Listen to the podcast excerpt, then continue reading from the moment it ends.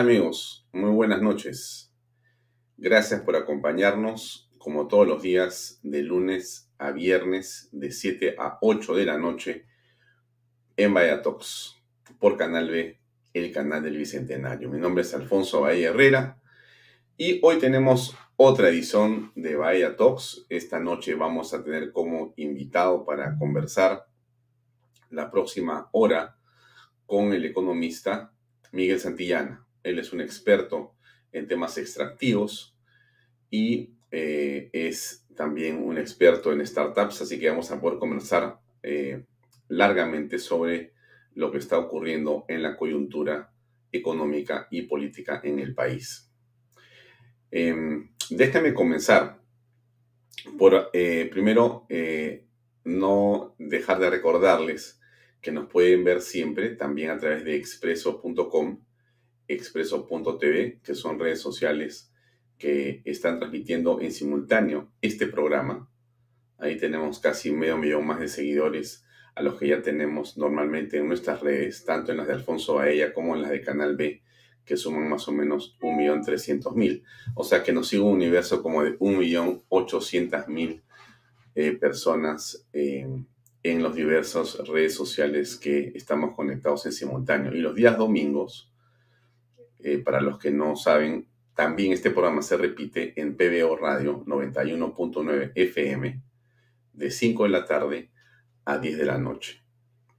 Si usted no alcanza a ver el programa aquí o si el domingo quiere eh, volver a escuchar las entrevistas o las conversaciones, puede hacerlo a través de PBO Radio 91.9 FM, la radio con fe. Bien, vamos a comenzar el programa de hoy de una manera un poco inusual, porque vamos a comenzar, vamos a llamarlo así, por eh, los temas, diríamos, policiales. Va a aparecer una crónica policial a este programa, pero bueno, es como es la historia del Perú. Quizá comenzamos por acá. Creo que no debo presentar a quien está en pantalla, ustedes ya lo conocen. Eh, em, pero les comento, el juez Thomas Hickson resolvió que el expresidente Alejandro Toledo puede ser extraditado al Perú. El magistrado norteamericano consideró que hay evidencia suficiente para que el exmandatario sea procesado en nuestro país por el caso Odebrecht. Em, bueno, como he visto bueno, la justicia estadounidense dependerá ahora del secretario de Estado norteamericano Anthony Blinken tomar la decisión final sobre si es extraditado o no el exmandatario peruano tras un proceso que ha durado más de dos años, según detalló F.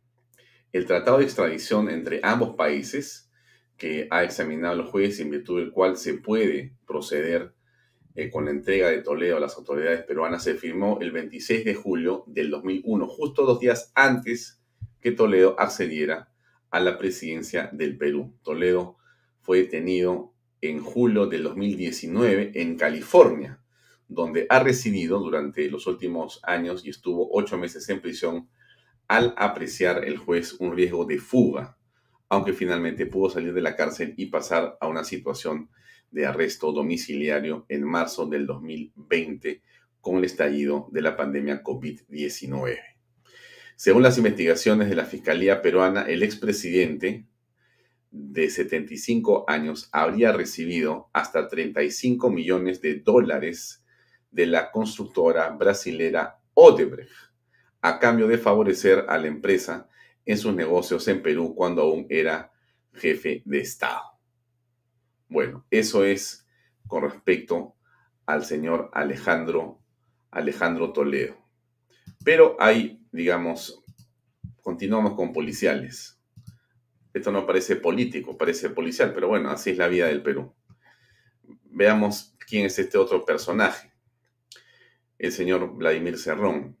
El tercer juzgado de investigación preparatoria a cargo del juez Jorge Chávez Tamaris evaluó este martes el pedido de prisión preventiva contra 18 involucrados en el caso Dinámicos del Centro en su exposición, la fiscal anticorrupción Vanessa Díaz señaló que su tesis considera al secretario general de Perú Libre, Vladimir Cerrón, que está usted viendo en la pantalla, como el supuesto líder de esta organización criminal. la representante del Ministerio Público señaló que el objetivo de la organización era recaudar dinero para la campaña política de Perú Libre y su líder Cerrón Rojas. Además detalló que la Fiscalía ha logrado establecer que en la red criminal de los dinámicos del centro tiene en su cima al ex gobernador de Junín con 42 miembros en cuatro niveles jerárquicos. Esta fiscalía, dice Díaz, esta fiscalía establece que no encontramos, que nos encontramos, perdón, ante una organización criminal presuntamente conformada hasta en cuatro niveles. En el primer estable de Emil Cerrón en condición de líder, Arturo Cárdenas Tobar en segundo nivel, hombre de enlace de la organización, y luego se bifurcan en dos. Miren ustedes, uno en la actividad criminal referida al tráfico de licencias de conducir y en paralelo a la contratación de personal. Esa es la historia en la que está inmerso el señor que está en la fotografía, Vladimir Cerrón, que es, como ustedes saben perfectamente, el eh, secretario general, presidente y líder máximo de Perú Libre, el partido que llevó y que gobierna junto con Pedro Castillo, el actual presidente de la República. Vladimir Cerrón, dicho de paso, muy estrecho en su relación con Dina Boluarte, la vicepresidenta, y con el señor Guido Bellido Ugarte, primer ministro. Continuamos con policiales. Este programa va a llamarse de otra manera, pero bueno, así es la vida en el Perú. Ustedes están apreciando aquí también a otros personajes de la actividad política en el Perú. Estamos hablando de la señora Miriam Morales y el señor Richard Swing. El Ministerio Público concluyó la investigación por el caso Richard Swing y presentó una denuncia penal contra 19 personas, 19 personas, incluyendo a la exsecretaria general de la Presidencia de la República durante el gobierno de Martín Vizcarra, Miriam Morales, y al cantante Richard Cisneros. La fiscal Yanni Sánchez solicitó 13 años y 4 meses de prisión para Miriam Morales, otro abrazo derecho de Vizcarra, y 6 años y 8 meses para Morales y Richard Cisneros por la irregular contratación del cantante en el Ministerio de Cultura. Bien, voy a quitar esta imagen ya. De todas maneras, em, merece varias reflexiones de ustedes, estoy seguro. Pero bueno, dejamos eso a un lado para eh, entrar a otro tema que me parece central y que está hoy día en el comentario de todos. Déjenme poner una visitante de Palacio del día de hoy. Hoy día estuvo en Palacio de Gobierno Verónica Mendoza, ex candidata presidencial y co-gobernante, co-gobernante justamente de Perú Libre y del señor Pedro Castillo de estas personas que hemos visto que están todas procesadas, ahora estuvo la señora Verónica Mendoza de visita en Palacio. Ya Verónica Mendoza es una figura de la política peruana vinculada siempre a temas muy específicos y bastante escandalosos. Ya ha sido pues ella un personaje presente en unas agendas conocidas por todos los peruanos, que también tienen su propio proceso en la fiscalía como corresponde proceso y participación que ella no ha aclarado hasta el día de hoy.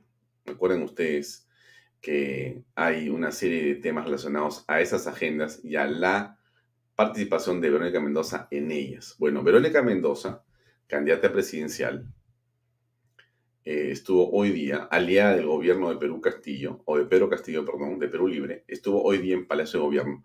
¿Qué fue lo que dijo Verónica Mendoza? ¿Por qué ella que tiene a Franke en el gabinete y tiene a otras ministras más de Estado ahí, creo que de la mujer, si no me equivoco. Eh, ¿Qué fue lo que dijo ella cuando salió? Ojo y oído. Sobre todo, yo quisiera que si usted es empresario o es amigo de empresarios, pues escuche bien esto porque es muy interesante. A ver, vamos a ponerlo y después hago un comentario para ustedes que entramos a un nuevo momento en el que es importante impulsar cambios de fondo. Y le hemos planteado al presidente de la República cinco cambios urgentes. Uno de ellos, la reforma tributaria para recaudar más y mejor y poder invertir en salud, en educación.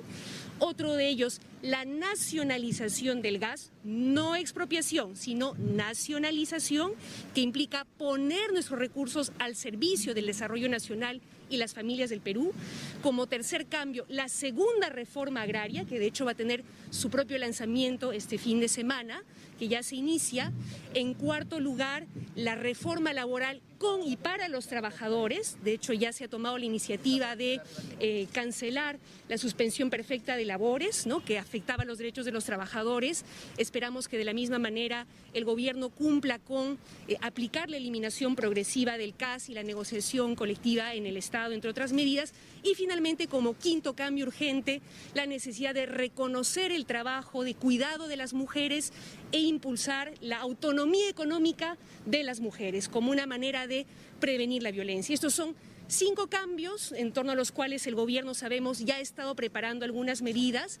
Creemos que es importante, sin embargo, que se convoque a todas las fuerzas políticas, sociales, sindicales del país para que discutamos en serio y con responsabilidad estos cambios de fondo que son ineludibles a nuestro juicio.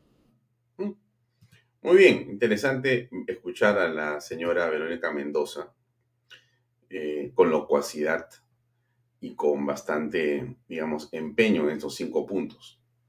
Para que no quede duda, solamente lo quiero mencionar porque es lo que pienso, para que no quede duda en medio de lo que estamos los peruanos. O sea, no estamos ante un gobierno que va a moderar su discurso. No estamos frente a un grupo de personas que va a cambiar las cosas por una hoja de ruta. Ellos han dicho desde el principio, soy marxista, leninista, mayateguista, voy a expropiar, voy a nacionalizar, voy a estatizar, voy a tomar la propiedad privada. Lo han dicho y lo han escrito. Voy a tomar el control de los medios de producción, de las empresas extractivas, de los medios de prensa. No lo han disimulado, lo han dicho, lo han escrito en el plan de gobierno, lo han vuelto a escribir en el plan bicentenario, lo han vuelto a decir en la campaña de la segunda vuelta. No sé quién no ha escuchado bien, porque creo que hay varios que votaron por el señor Pedro Castillo para la segunda vuelta diciendo que eso no iba a ser así que de ninguna manera y que era terruquearlos. Bueno, ya no sé cómo decirles a estas alturas, pero lo real es que estamos en esa línea. Y no estamos en una línea, solamente les quiero decir, no, no quiero tampoco aterrorizarlos, pero yo creo que las personas serias dicen la verdad, ¿no? Porque si estamos jugando a la política, entonces vamos a decir que esto puede ser en dos años, puede ser en tres años. yo no creo que lleguemos a diciembre como estamos en el país. Yo creo que viene una aceleradora de las reformas que plantean y que lo ha dicho hoy día claramente Verónica Mendoza. Van a, acelerar, van a, lanzarse con todo. El tema del gas de camisea es eh, solamente una expresión, es, es, es un ejemplo. Yo creo que no es un exabrupto de Guido Bellido, no es que él se levantó de mal humor, no es que fue inconsultamente eh, una expresión eh, en un momento de algarabía de él.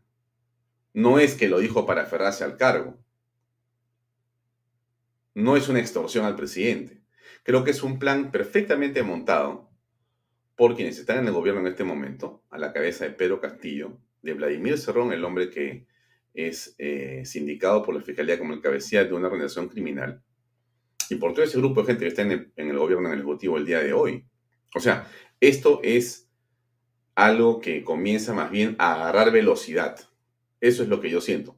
Estamos entrando en una vorágine que va a ser, eh, digamos, bastante intensa. Así que en todo caso, si algo le puedo recomendar, déjeme ser un poco irónico, es comprar canchita y sentarse a ver bien abriendo los ojos porque de repente no se va a dar cuenta ni de lo que va a pasar.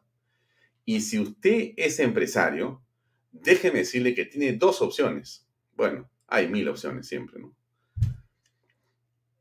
O se compra unas rodilleras, o se compra unas rodilleras de una vez y comienza a, empieza a hacer este, flexiones para arrodillarse estos señores. Así es. Y de esa manera creer que va a salvar lo que tiene y lo que construyó en las últimas tres décadas. Creer. O más bien lee un poco de historia y se da cuenta que la única forma es enfrentar, enfrentar a estas personas, enfrentarlos. Este es un juego eh, de una enorme complejidad, pero donde hay mucho de política, mucho de política. Miren, miren ustedes, em, esta es la imagen. Ya voy a eh, pasar a conversar con eh, Miguel Santillana, que está conectado con nosotros, pero déjenme poner un poquito más de contexto para que entre Miguel Santillana con fuerza en la conversación. Miren ustedes, esto que les voy a mostrar ahora es la imagen. Así es, este es de la PCM, ¿no es cierto? Perdón, caramba, lo saqué. Déjenme ponerlo otra vez. Acá está, acá está, acá está, acá está. A veces me emociono. Ahí está, ya. Esta es la imagen este, de fotográfica de las fotografías de la presidencia del Consejo de Ministros, ¿no es cierto? Ya, esto es de la oficina de Bellido, ¿no? Y se las enseño porque me parece interesante ver eh, cómo el presidente del Consejo de Ministros, el señor Bellido, se ha ido pues caminando con el ministro de Energía y Minas, ¿no es cierto? Ayer, al estilo Bellido, me parece una imagen estupenda, estupenda. Desde el punto de vista político, eh, creo que me voy a declarar fan del señor Guido Bellido porque Guido Bellido Ugarte hace las cosas como políticamente se tienen que hacer. Déjenme decírselo así con claridad, con contundencia, sin, eh, sin, medias tintas, directo al grano. Miren ustedes, ¿ah? camina, entra, nadie sabe a dónde ni para qué, va con el ministro, en un acto absolutamente demagógico, pero que no... Eso es lo de menos le entrega a un conserje que no tiene ni idea de quién es Bellido. Le entrega una carta que ayer le he mostrado, que es la carta donde dice que quieren sentarse a renegociar, siendo que él no puede pedirle eso porque eso lo firmó este, Perú Petro. Y, por lo tanto, los señores de Plus Petrol no tienen para qué ir ni conversar con el señor este, primer ministro, salvo un acto de cortesía, pero después no veo cómo, porque esa carta no tiene ningún, ninguna valoración jurídica. Pero es un tema político, insisto. Esto es político, no tiene que ver con las leyes, es simplemente una percepción. Pero ahí está, ahí está Bellido. El campeón de la percepción se va y hace lo que tiene que hacer. Claro, por supuesto. Al final, ¿cuál es esto? Al caballazo, ¿no es cierto? Correo. Y todos los medios señalan que esto es una barbaridad, pues, ¿no es cierto? Si se quiere expropiar, va a ser, pues, la, la, lavada va a salir más cara que 100 camisas. O sea, eso es una, siempre una locura, ¿no? Pero para que vean ustedes qué bien está este, este gobierno, escuche lo que le quiero decir, estimado amigo y amiga que nos ve. Menos mal que usted sabe que yo no soy para nada este, castillista, ¿no? Lo que menos puedo hacer es cerca de los señores que están en el gobierno. Pero lo hacen muy bien. Tan bien que me sorprende esta otra grupo de fotografías de hace unos momentos presidente de la República, Pedro Castillo, se reúne con representantes de las comunidades eh, que están cerca de los este, desarrollos mineros, que van a, quejarse con el presidente. Mire usted al presidente, ¿no? Como debe ocurrir, que estoy más que seguro, déjeme decirlo, también con todo respeto por el señor Pedro Castillo, porque hablo en calidad o sea, comento de él como presidente, no como persona. como persona me merece dos respetos. Por cierto, como presidente, pero como ciudadano puedo criticar a un político. Y en esa virtud es mi comentario. Yo creo que está en la luna Pedro Castillo. O sea, que no entiende nada de lo que le hablan a estas comunidades. Pero eso no interesa. No interesa si hablan en alemán, en francés, en japonés, en chino. No importa. Lo que importa es la foto. Lo que importa es la imagen. Lo que importa es la percepción que el público tiene, inclusive que las propias comunidades, de que el presidente nos ha recibido. Un campeón. El personaje Pedro Castillo tiene 20 puntos, desde mi punto de vista. No conozco mucho de repente de política o de marketing político, quizá usted conozca más que yo, pero a mí sí me parece que esto es determinante. O sea, yo le pongo hasta este momento a este gobierno en el manejo de la imagen una nota bastante importante. No voy a decir cuánto, pero le pongo nota importante. ¿Por qué? Están haciendo lo que se llama la tarea. Todos tienen que hacer una tarea. La pregunta que yo me hago ¿sí? es si en realidad la oposición a estas personas está haciendo la tarea que corresponde. Yo me pregunto eso. Me pregunto si la oposición está entendiendo esto. Me estoy preguntando, amigos que usted ve, si la oposición ha visto esto, si lo está entendiendo. O sea, ¿estamos conscientes de lo que está pasando en el país? ¿O creemos que esto que ha hecho este, Guido Bellido el día domingo es el principio del final? ¿Para quién es el principio del final exactamente? ¿Para Guido Bellido, para Pedro Castillo, para Sorón y sus huestes? ¿O para los que creen que no va a pasar nada en el país? Ojo, ¿ah? estamos, o sea, te están contando lo que te van a hacer. Te lo están diciendo. No es que, oye, he escuchado, no hay ningún rumor. Ha salido hoy día Verónica Mendoza del Palacio de Gobierno a hablar con el presidente dos horas y ha venido a decir la agenda es esta y por si acaso el fin de semana comienza la segunda reforma agraria. No sé dónde están los agricultores, los agroindustriales. Están interesados en hacer comunicados. Bueno, no entiendo qué están haciendo. Pero no le están viendo. O sea, van por ellos, van por sus empresas, van por la minería, van por todo. Y van también por la libertad por lo menos nosotros acá en este Vaya Talks y en Canal B, por lo menos lo decimos, Dios mío, por lo menos. O sea, lo que estamos haciendo es tratar de alertar a las personas. Sin ningún tipo de ayuda de, ninguna empresa, dicho sea de paso, porque este canal se solventa con la ayuda de Dios. Porque no hay nadie que colabora, nadie, cero, así, cero, cero, cero auspicios. Empresarios de repente están con rodilleras. De repente están con rodilleras. Lo digo con el mejor talante ¿ah? y sin ningún tipo de, molestia. Lo digo con mucha, este, digamos, ah, seriedad, porque estos son momentos bien complejos para el país. Entonces, esa es la realidad de nuestra patria, ¿no? Alguien dirá, pero esto es demasiado, esto es demasiado, en realidad no es tan grave. Yo creo que estamos en un camino de estar hasta las patas, así se los digo con toda franqueza y dentro de las venas. O sea, esto se va a poner mucho peor y muy rápido. ¿Hay esperanza? Por supuesto que hay esperanza. Por favor, ese es otro tema, ¿no? La política se enfrenta con política. La política, la política cambia las cosas. Los políticos están hechos para justamente revertir la situación. La política es una lucha de poder. Estamos en una lucha de poder. La pregunta es, y ahí ya voy terminando para invitar a, oso a que nos acompañe en esta conversación, la política es eso, pues, convencer, argumentar. Em, siempre van a haber posiciones y eh, contrastes y con contradicciones, porque eso es la política, ¿no es cierto? No hay unanimidades. La pregunta es cómo ejerces el poder. No, no, no, no es, es que como ya ganó la elección, yo no hay nada que hacer. Perdóname. Yo me pregunto otra vez, ¿están los empresarios que tienen los recursos para poder cambiar esta situación correctamente y dentro de la ley. ¿eh? Ojo, ¿ah? correctamente y dentro de la ley, dentro de un juego político absolutamente este, claro y posible. ¿Están conscientes de lo que está pasando en el país?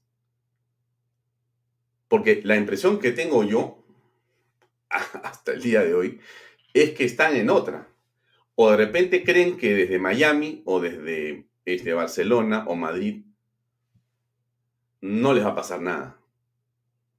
Y por último, pues bueno, pues serán pues sus empresas, perderán un poco. Yo creo que vienen por todo. Creo que este grupo de personas viene por todo. Lo ha hecho claramente la señora Verónica Mendoza. Por una razón muy sencilla y ahí termino, miren. Los 100 días son los momentos claves e iconográficos en la historia de gestión pública de cualquier tipo de político o, líder de lo que sea. Alcalde, regidor, este gobernador, ministro, viceministro, presidente de la República, este, hasta un gerente de una empresa o subgerente, cualquier organización, 100 días es el momento en el que tú lo ves como un hito.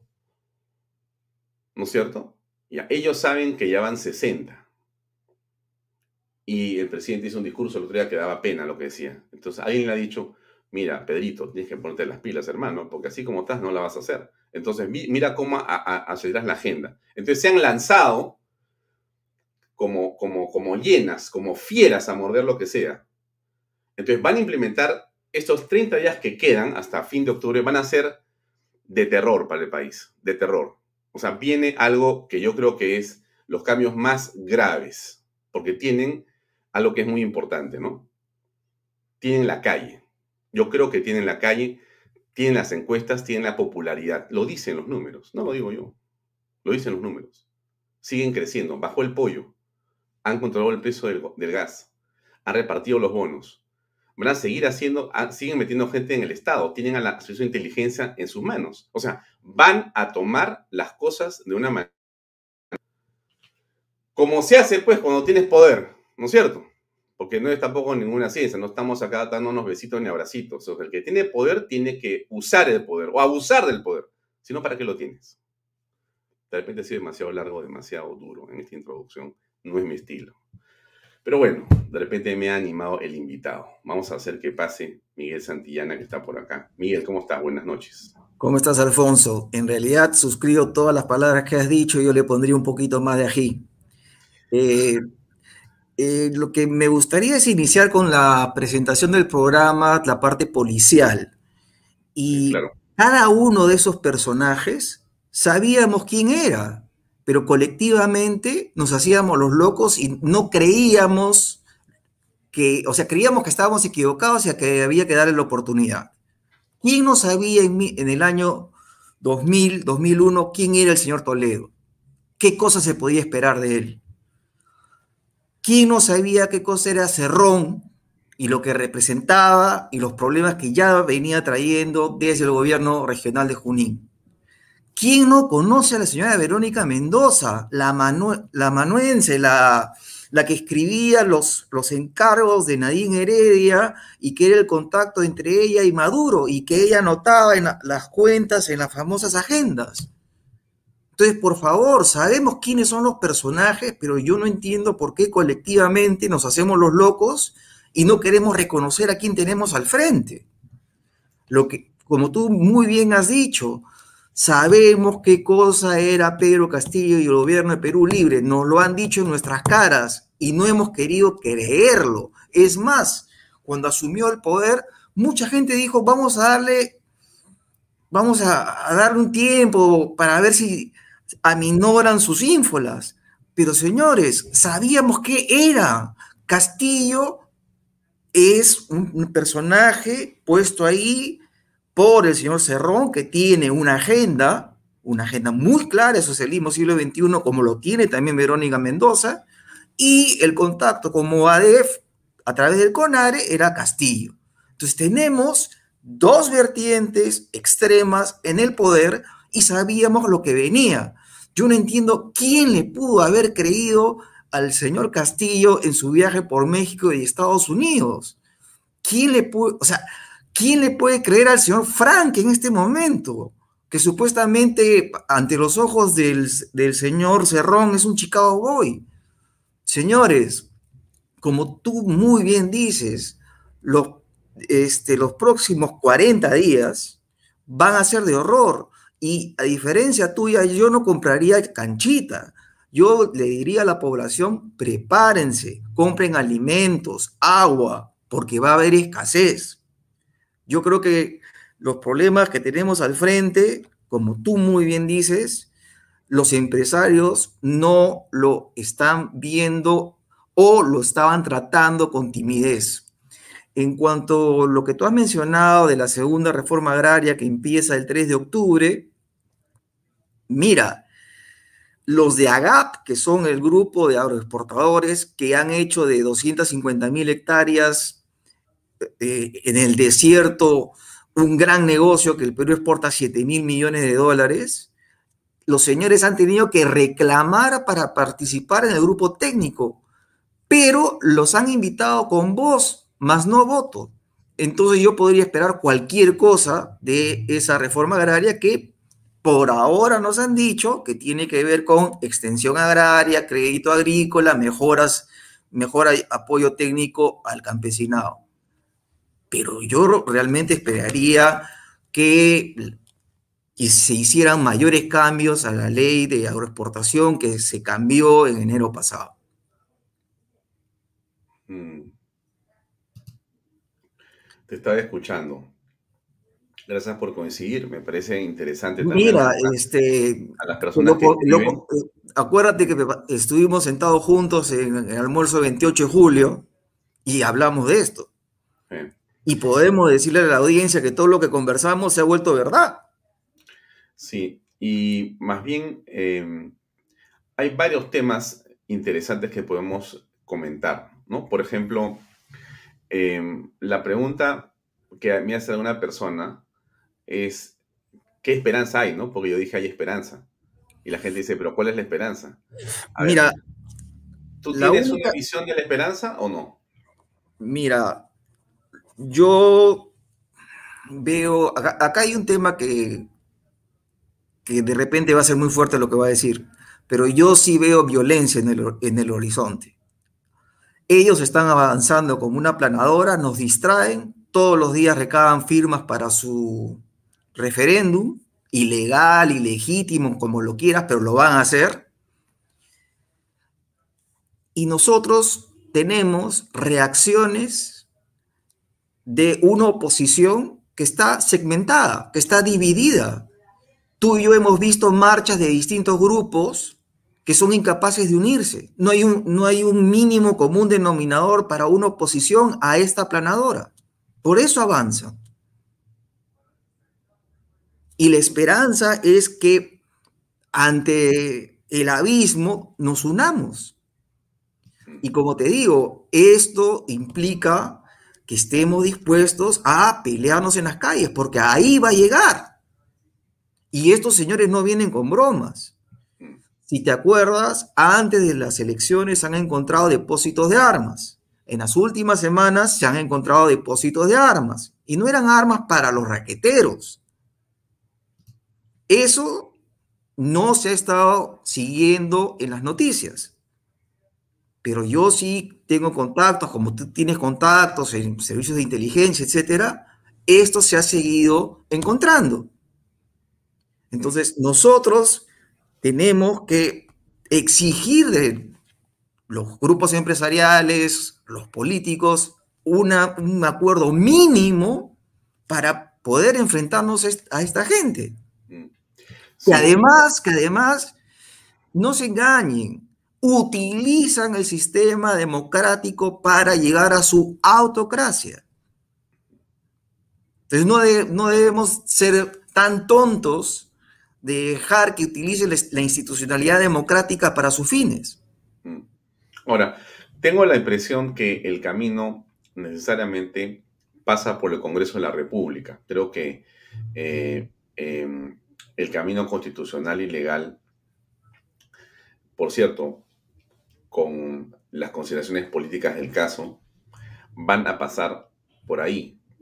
Es muy difícil porque ellos eh, me refiero a Castillo, Bellido y compañía, utilizan la democracia y las instituciones em, para subvertirlas, ¿no es cierto? Por supuesto. Eh, esta es una imagen que corresponde a una noticia del día de hoy en la mañana. Así es. es obviamente algo que ustedes conocen, no tengo que revelarles nada nuevo. Acá dice Nelson Schack, que es el Contralor de la República, dice que el gobierno nombrará a más de 800 funcionarios en puestos claves en los próximos tres meses. ¿No? No hay una ley eh, en la actualidad para revisar el perfil de los cargos. No hay, no hay. Puede ser que el Congreso tendría que ser muy veloz para poder aprobar una ley que tenga eh, operatividad inmediatamente, pero ya ellos están colocando eh, decenas de funcionarios todos los días en puestos claves. Entonces, ¿por qué, por qué esto es importante? Eh, porque si me dijeras que lo que ellos tienen es una tecnocracia, me parecería estupendo. Si lo que hubiera hecho Perú Libre durante el tiempo que tiene como partido político es eh, tener, formar una legión de personas para poder tomar la administración pública, para mejorar los servicios hacia el ciudadano, seguramente yo también aplaudiría. Pero lo que hemos visto en los primeros decenas de nombramientos son básicamente los que están carnetizados, los que eh, eh, están dentro de la campaña y que no sirven casi para, para mucho, pero que han sido de repente obsecuentes en las campañas, han sido portapliegos, y esos toman direcciones de presupuesto con cientos de millones, con cientos de millones de soles de presupuesto. Es increíble. Bueno, eso es lo que estamos viendo en este momento. Mira, este, Alfonso, supuestamente para mí no son 800. Para mí, para manejar el Estado peruano necesitas por lo menos 5.000 funcionarios públicos que estén bajo tu control y esos manejan 320 unidades ejecutoras. Claro, pero ponle a 800 que cada uno de esos lleve a 10. Ya, ya están, compadre. Pero, Cada uno lleva su panaca y se arma ahí. El, o sea, estábamos siguiendo lo mismo que pasó en, nuestro querido, querida Venezuela. O sea, pusieron a gente del partido, inclusive a militares, pusieron a administrar PDVSA y la quebraron. Mm. O sea, nos debe quedar claro que nosotros tenemos que reaccionar lo antes posible. Esto no es una maratón, ¿no? Esto es una carrera de 100 metros y ellos nos van a querer imponer sus reglas de juego porque están avanzando a pasos agigantados mientras que nos distraemos con, las cosas de bellido, sus dichos, sus hechos y sus exageraciones. Claro, yo eh, le había puesto al título de este programa la agenda de la distracción, porque finalmente el objetivo más grande que tienen ellos, porque fíjate, es bien interesante, ¿no? Este, improvisados, sin cultura, con una ropa que no me representa, con unos modales, con una manera, con un sombrero que odio, todas esas cosas que la gente dice, ¿no? Ya. Pero desde el punto de vista político, que es de lo que se trata, porque esta no es un certamen de belleza ni de relaciones públicas, esto es la política pura. Y en ese tema están absolutamente claros, absolutamente claros. ¿ah? Mira, fíjate, ¿El objetivo mayor cuál es? Tomar el país por completo. ¿Cuál la Asamblea Constituyente. No, por eso, ellos quieren tomar el país y quedarse con el país. ¿Cuál es la estrategia para eso? La Asamblea Constituyente, porque necesitan quedarse y que no los metan preso si hacen unas elecciones medias torcidas, etc. Entonces necesitan básicamente que exista en la Constitución un medio para la reelección. Y si hay una Constitución que lo dice así, ya, pues caballeros, se quedan ahí 50 años más. ¿Qué problema hay? Además, ningún gobierno del mundo le puede decir, ustedes han hecho mal. No, perdóname, dice la Carta Magna, que ha sido aprobada por los pueblos originarios, por las ONGs, ha sido aprobado por las minorías, etcétera. O sea, somos súper cool en ese sentido, recontra democráticos. Y la carta ha sido, en fin, o sea, que están, el, el tema es el siguiente, ¿no? Me quedo con el país, la Asamblea Constituyente es el medio y para eso necesito poner agendas que son básicamente impulsores, que son básicamente momentos en los cuales tú entusiasmas a la gente. Este tema del gas entusiasma al Cusco. El tema de la reforma agraria, planteada como la van a plantear la próxima semana, va a entusiasmar a mucha gente. Van a decir, oye, estupendo, o sea, ven, ven para qué se necesita cambiar la constitución. Hay que hacer una asamblea constituyente ya. Entonces, están lanzando todos sus artificios para engañar a las personas, para que firmen y haya millones detrás de esa iniciativa. Pero también el desorden económico, o sea, el desorden político que influencia a la economía. Entonces la economía no, de a poco se va pagando. Y en la medida que se va pagando, no hay empleo, los precios suben, etc. Y también le echas la culpa al sistema de lo que está sucediendo. Entonces tú tienes, por un lado, lo que tú estás mencionando, que va a traer atrae a la opinión pública. Esta reforma agraria, tenemos un tercio de la PEA peruana, sigue en el campo, sigue siendo pobre porque tiene baja productividad. pero ahí tienes pues de 17 millones de personas, un tercio de la población económicamente activa está en el campo. Entonces se le ha generado una expectativa. Pero, por otro lado, los exabruptos del señor Bellido te hacen subir el dólar, por lo tanto sube la canasta básica. Claro, pero hay un tema que es importante. Hay un tema que es importante ahí, estimado Oso o Miguel. El tema básico es que todavía hay plata, todavía hay caja. ah, claro. Y hay una recaudación importante. El otro día decía un minero eh, eh, líder, decía que en el mes pasado o en este mes, la recaudación tributaria por temas mineros va a subir al triple por efectos del precio de los metales. O sea, o sea en el Perú, de, en el Perú del Estado, lo que más hay es dinero. O sea que la farra puede ser absoluta. Con tal, mira, te, te, te, comes al Perú, tiras la plata por las ventanas con tal de lograr la Asamblea Constituyente. Ese es el objetivo central. Todo lo demás.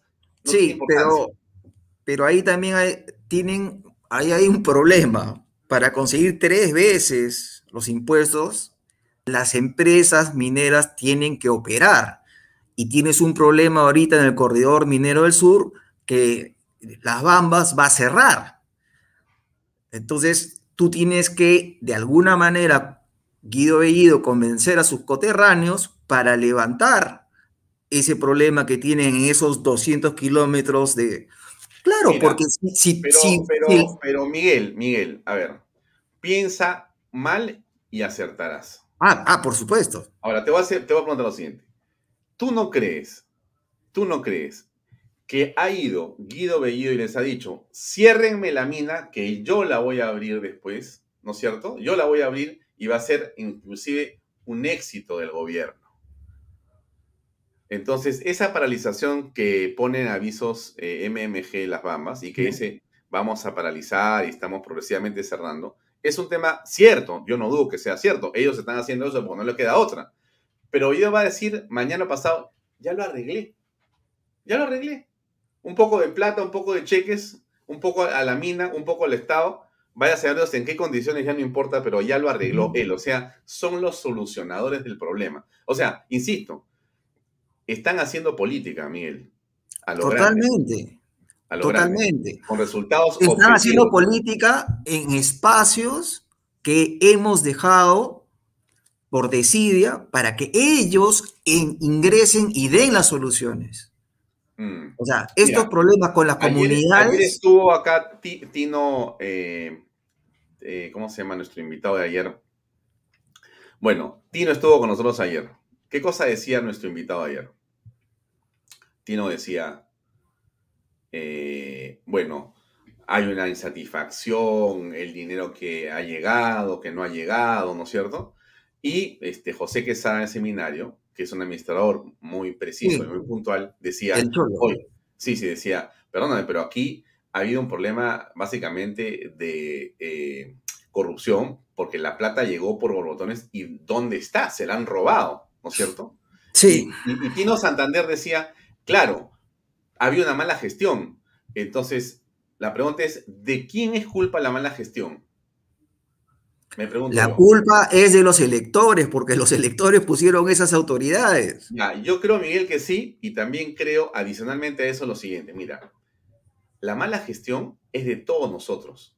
O sea, esta situación ah. de un Estado que no ha funcionado no es culpa de los ladrones. No, es de todos nosotros. O sea, no, Alfonso, Alfonso. hemos sido capaces de ver y de proponer soluciones, porque esto vino ocurriendo hace décadas, maestro o acaba de comenzar el robo. Un ratito, un ratito. Yo estoy de acuerdo contigo, pero yo te pongo un agregado. Ah. Alguien, o un plural, o un grupo, una a un grupo, o a, a un oligopolio, le interesa que el Estado no funcione. Sí, claro. Y no hemos sido capaces de identificar esos intereses y romper esos intereses.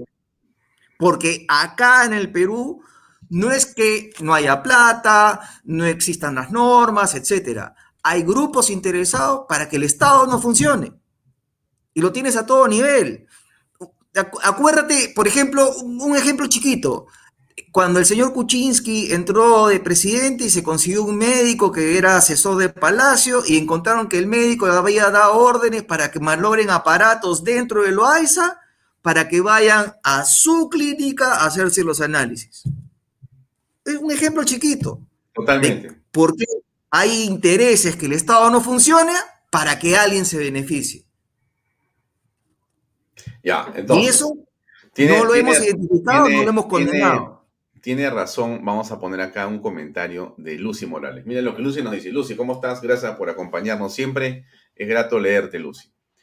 Lucy está en todos los programas y tiene una precisión para escribir fantástica. Mientras seguimos en el análisis, los comunistas senderistas avanzan. Exijamos masivamente al Congreso, bajo su responsabilidad, la debacle del Perú. La vacancia presidencial es la única solución. ¿Correcto? Ya. Sí. Entonces, en pocas palabras, Lucy dice, oye, muy bien, ¿el Congreso qué está haciendo frente a esto? Mira, van dos meses de Congreso, ¿ah? Dos meses de Congreso. Y esto lo venimos viendo antes de que sean elegidos en la segunda vuelta Pedro Castillo. O sea, esto no es de que, oye, estoy sorprendido, realmente, mira, este chico era de primera, de repente se ha vuelto de, torcido. No, perdóname, discúlpame. O sea, siempre lo hemos sabido. La pregunta es, no, ahora, tampoco me puedes decir, mira, la verdad que son congresistas nuevos, ¿ah? ¿Nuevos? ¿Nuevos de qué? Discúlpame. Tampoco es esa la explicación. O sea, aquí lo que siento, y con todo respeto por el Congreso y por los congresistas que tengo, hay muchas personas a las cuales estimo y respeto y admiro mucho, se están quedando dormidos. O sea, te estás quedando en el ambiente de la, digamos, decoración, de la frondosidad, de la burocracia, de la fotografía, del, del charm, de, la invitación a viajes de representación al Perú, al extranjero, a donde sea, de la, de la gente que... Comisiones de investigación que no sirven. De la banda, de las comisiones. Pero señores, si no, si el Congreso no actúa políticamente, esto no va a tener solución. O sea, perdóname, no va a haber Congreso. Yo, ellos creen, los congresistas creen que se van a quedar ahí cinco años. No se van a quedar cinco años, perdónenme. No, no va a haber Congreso. Si como tú y yo estamos eh, pensando que hacia noviembre ya se destapa todo, todo el programa que ellos tienen y avanzan como están avanzando, olvídate, no va a haber Congreso. Lo que sí, Alfonso, yo creo que ante la opinión pública peruana, ya que tú tienes esos niveles de aprobación, tienes que armar un buen caso para una vacancia. tienes que armar un buen caso, porque no es que se les ocurrió un día, se levantaron y 87 personas votaron para vacarlo. Así no va a funcionar. Eso va a generar una disonancia y un conflicto masivo. Tú tienes que tener las cosas bien claras por lo cual le vas a vacar a este señor. Mira, esta es la realidad de las cosas, amigos. Ese, ese es otro, por si acaso, este es de hoy día en gestión. ¿ah? No van a pensar que me estoy inventando los titulares. Lamentablemente, esto que les pongo ahí es cierto. ¿Qué cosa es ese titular? Se lo voy a leer un poquito, ¿ya? Dice, estudio de Ipsos Perú. Ahorita, ahorita, el 89% de peruanos ajusta presupuesto y reduce gasto por situación económica y también ahí en ese artículo mencionan que ha vuelto la idea de salir al exterior en un 33% de los jóvenes. No, por supuesto, o sea, bueno, ya mucha gente ya se fue y otros están en camino de irse. La frecuencia de salida de casa, ¿no? Que es lo que la gente hace, pues, este, cuando tiene ingresos y hay trabajo, la gente pues sale con frecuencia a caminar, a tomarse pues un jugo, a comerse algo en la calle, al cine, a comprar algo. ¿Por qué? Porque es una manera de... Para eso la gente trabaja. La gente trabaja para disfrutar y una manera de disfrutar es salir con la familia a hacer algo, ¿no es cierto? Y eso tiene un gusto. Bueno, la frecuencia de salida de casa cada vez se va reduciendo. Cada vez hay menos ingresos y cada vez la cosa está más oscura en el futuro porque no hay perspectiva. ¿Cómo va a haber perspectiva si tienes una situación como la que estamos viendo, con un premier que está buscando qué cosa va a estatizar o nacionalizar. Y esto, quiero aclarar un tema, de hecho, sea de paso. Eh, la historia del el contrato de Camisea y esa concesión, yo no la conozco. Voy a averiguar, no la conozco. He escuchado varias versiones. Soy muy franco en, ese sentido. Este, eh, y, y, creo, por cierto, que los peruanos merecemos siempre conocer qué fue lo que pasó. ¿Qué fue lo que pasó? Eso fue hecho en el gobierno de Toledo, nada menos, que ya lo he puesto comenzando el programa. Bueno, en ese gobierno creo que... No, un ratito, un ratito. Te puedo aclarar lo siguiente. En el interín de la caída de Fujimori, ya se había convocado la licitación internacional de camisea. Y es Compañía Agua que sale el ganador, el consorcio camisea. Bueno, por eso, yo quiero señalar otra vez lo mismo, ¿no? He escuchado a varios políticos hablar sobre ese tema. Y voy a decir claramente, he hablado, he escuchado hablar de revisiones de contratos al señor. Primera vez que escuché a alguien fue a Vitocho. Sí. Primera vez que escuché hablar a alguien con más estructura, o igual estructura que Vitocho, fue Alfredo Barnechea. La tercera persona que escuché hablar fue a Keiko Fujimori. Revisión de contrato, ese contrato. Ya. No recuerdo cuáles fueron las razones exactas, pero eso, digamos, déjalo a un costadito, porque no tiene esa revisión nada que ver con lo que está pasando en este momento con la renegociación. ¿Ya? Y menos con la expropiación. Perdónenme, son cosas que no tienen nada que hacer. Y eso no quiere decir lo que sea haya sido el argumento por el que Keiko o Alfredo Barnechea o Vitocho decían lo que decían de eso, de ese contrato, que creo que era ese de Camisea, eso tiene nada que ver con la barbaridad que está haciendo Bellido y Castillo, pero para nada que ver, o sea, son cosas distintas. Pueden parecerse, pero son cosas distintas. Hay que entender la figura que estén en la línea. Uno tiene que estar de acuerdo con las cosas que están bien hechas. Estamos de acuerdo, pero uno no puede tampoco aceptar bajo ninguna circunstancia que venga un gobernante y quiera meterte al caballazo como lo está haciendo este señor. Porque eso, si lo aceptamos, estamos mal, mal, mal, mal, mal. Vas a entregar el país a un grupo de bárbaros. Entonces tienes que tener mucho cuidado para poder encontrar el camino que te lleve a una solución que es la correcta, ¿no? Pero es bien complejo, es una situación difícil. El Congreso tiene que reflexionar mucho sobre su actitud política, porque si no, no va a durar. El Congreso no va a llegar al 26 bajo ninguna circunstancia. Cero. Se lo van a volar en la primera. Ahora, ¿es increíble? No, yo no creo que es increíble, porque da la impresión de que estamos sentados sobre instituciones que no son, que no se pueden mover. Fíjate, me estaba acordando, porque el día jueves se cumplen dos años de qué, ¿tú te acuerdas? El día jueves es 30 de septiembre. ¿Qué pasó ah. hace dos años? Cierre el Congreso. Bueno, perfecto. Un Congreso lleno de personas con experiencia política, con currículum, con mayoría en un partido, fue pulverizado por la sola voluntad de un presidente que de manera inconstitucional legal se paró y dijo, bueno, lo siento, esto es interpretación fáctica. fáctica y ah, pum, a su casa. Mira, ¿pasó algo? ¿Sabes lo que pasó? Sí, sí, sí, sí, lo que pasó. La DIVIAC rodeó el Congreso de la República, rodeó el Congreso de la República. El día anterior, una fotografía del presidente con los jefes de la Fuerza Armada definió el golpe de Estado y al día siguiente a los que iban le tiraban conos de plástico en la cabeza, como a Tubino, para que, se, para que sean la burla de todos. Eso es lo que pasó. ¿Alguien dijo algo? ¿Qué dijeron los medios? Cómplices, cómplices totalmente. Así es, amigo. Entonces, esa es la realidad del Perú.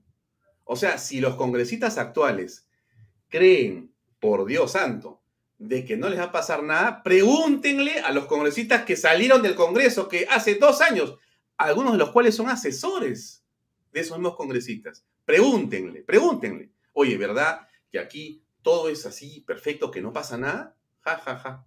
Ja, ja, ja. Y eso... Y además eh, tienes... Vizcarra no es Pedro Castillo, Cerrón y compañía. O sea, Vizcarra era pues este, un genio del mal, pero estos son pues ideologizados, ¿no? Tienen una agenda bastante clara, ¿no? O sea que la veo la Ahora, complicada. Ahora yo creo que esta gente tiene el apoyo de, Lagarto. ¿ah? Yo, yo veo las huellas de Lagarto en todo el proceso electoral y la llegada al poder de estos señores, tal es así que, la, que su asesora, la que estaba denunciada el día de hoy por la fiscalía, asesora a la bancada de Perú Libre. Y han nombrado en el sistema de inteligencia al famoso conejo de la DIVIAC de Vizcarra, lo acaban de poner en el servicio de inteligencia. Entonces, ya tienen el servicio de inteligencia, ya tienen este, el Estado. En octubre tenemos qué cosa? Los cambios en las Fuerzas Armadas. Ahora, ¿no crees que haya militares que puedan ser convencidos por Perú Libre, no solamente por ideologías, simpatías velasquistas, antauristas o por billete? Mira, ya esa es una especulación, ¿no? Yo no quiero pensar en eso. Lo que, lo que creo es que la política se puede vencer con más política, pero necesita gente que tenga, o sea, o sea, yo, yo, para ir cerrando, pues nos quedan eh, dos minutos o tres. Mira, eh, ¿qué es lo que falta, no? Falta un objetivo en la oposición. No hay un objetivo.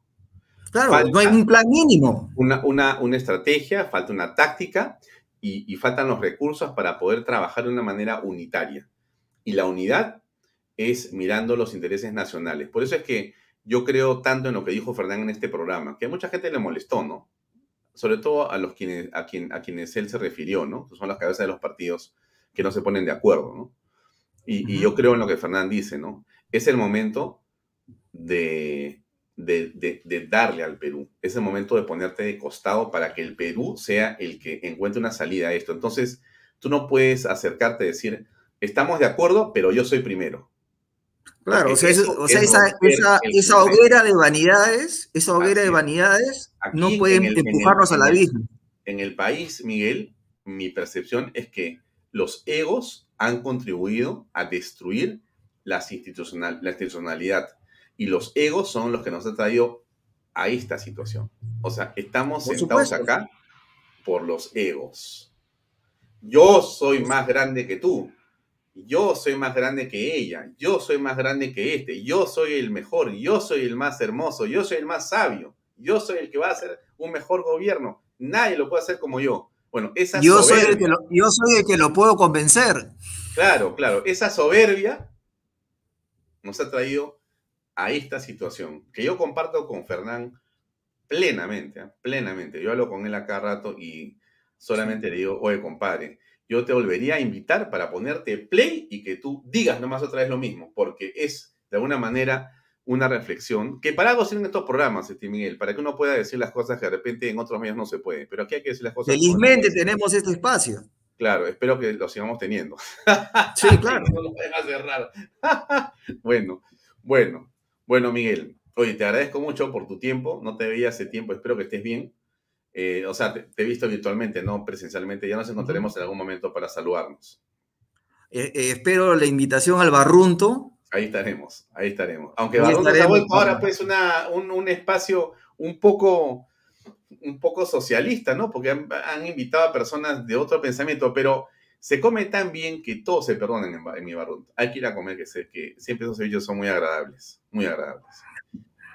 Un gran abrazo. Tenemos que, tenemos que encontrarnos más porque todo lo que hemos conversado en nuestro almuerzo 28 de julio se ha cumplido. Sí, pues ya, mejor no nos juntamos porque si no vamos a seguir hablando de lo que puede pasar y de repente no somos boca, boca salada. Bueno, maestro, gracias. Un gran abrazo. Gracias, muy agradecido. Un abrazo. Cuídate, Miguel, estamos en contacto. Bien, amigos, el oso Santillana, Miguel Santillana, un amigo, un, excelente profesional que nos ha dado su punto de vista. Tenemos 30 segundos, solamente para agradecerles por su sintonía eh, por acompañarnos todas las noches, por los comentarios. Eh, solamente me, mm, bueno, yo me siento siempre muy comprometido con las personas, ¿no? Nos escriben tantas cosas tan bonitas y solamente yo les tengo que agradecer, agradecer y agradecer. Este programa en realidad son ustedes, porque el público es el que lo comparte, el público es el que lo repite, el público es el que hace que los programas como este tengan algún tipo de importancia. No lo hace uno, lo hace la gente. Eh, combatir es compartir. Compartir es combatir. No se olvide de eso. Comparte el programa, comente el programa, dele like y sigamos avanzando. Gracias y mañana seguimos en otro programa más de Vaya Talks. Muy buenas noches. Gracias por acompañarnos.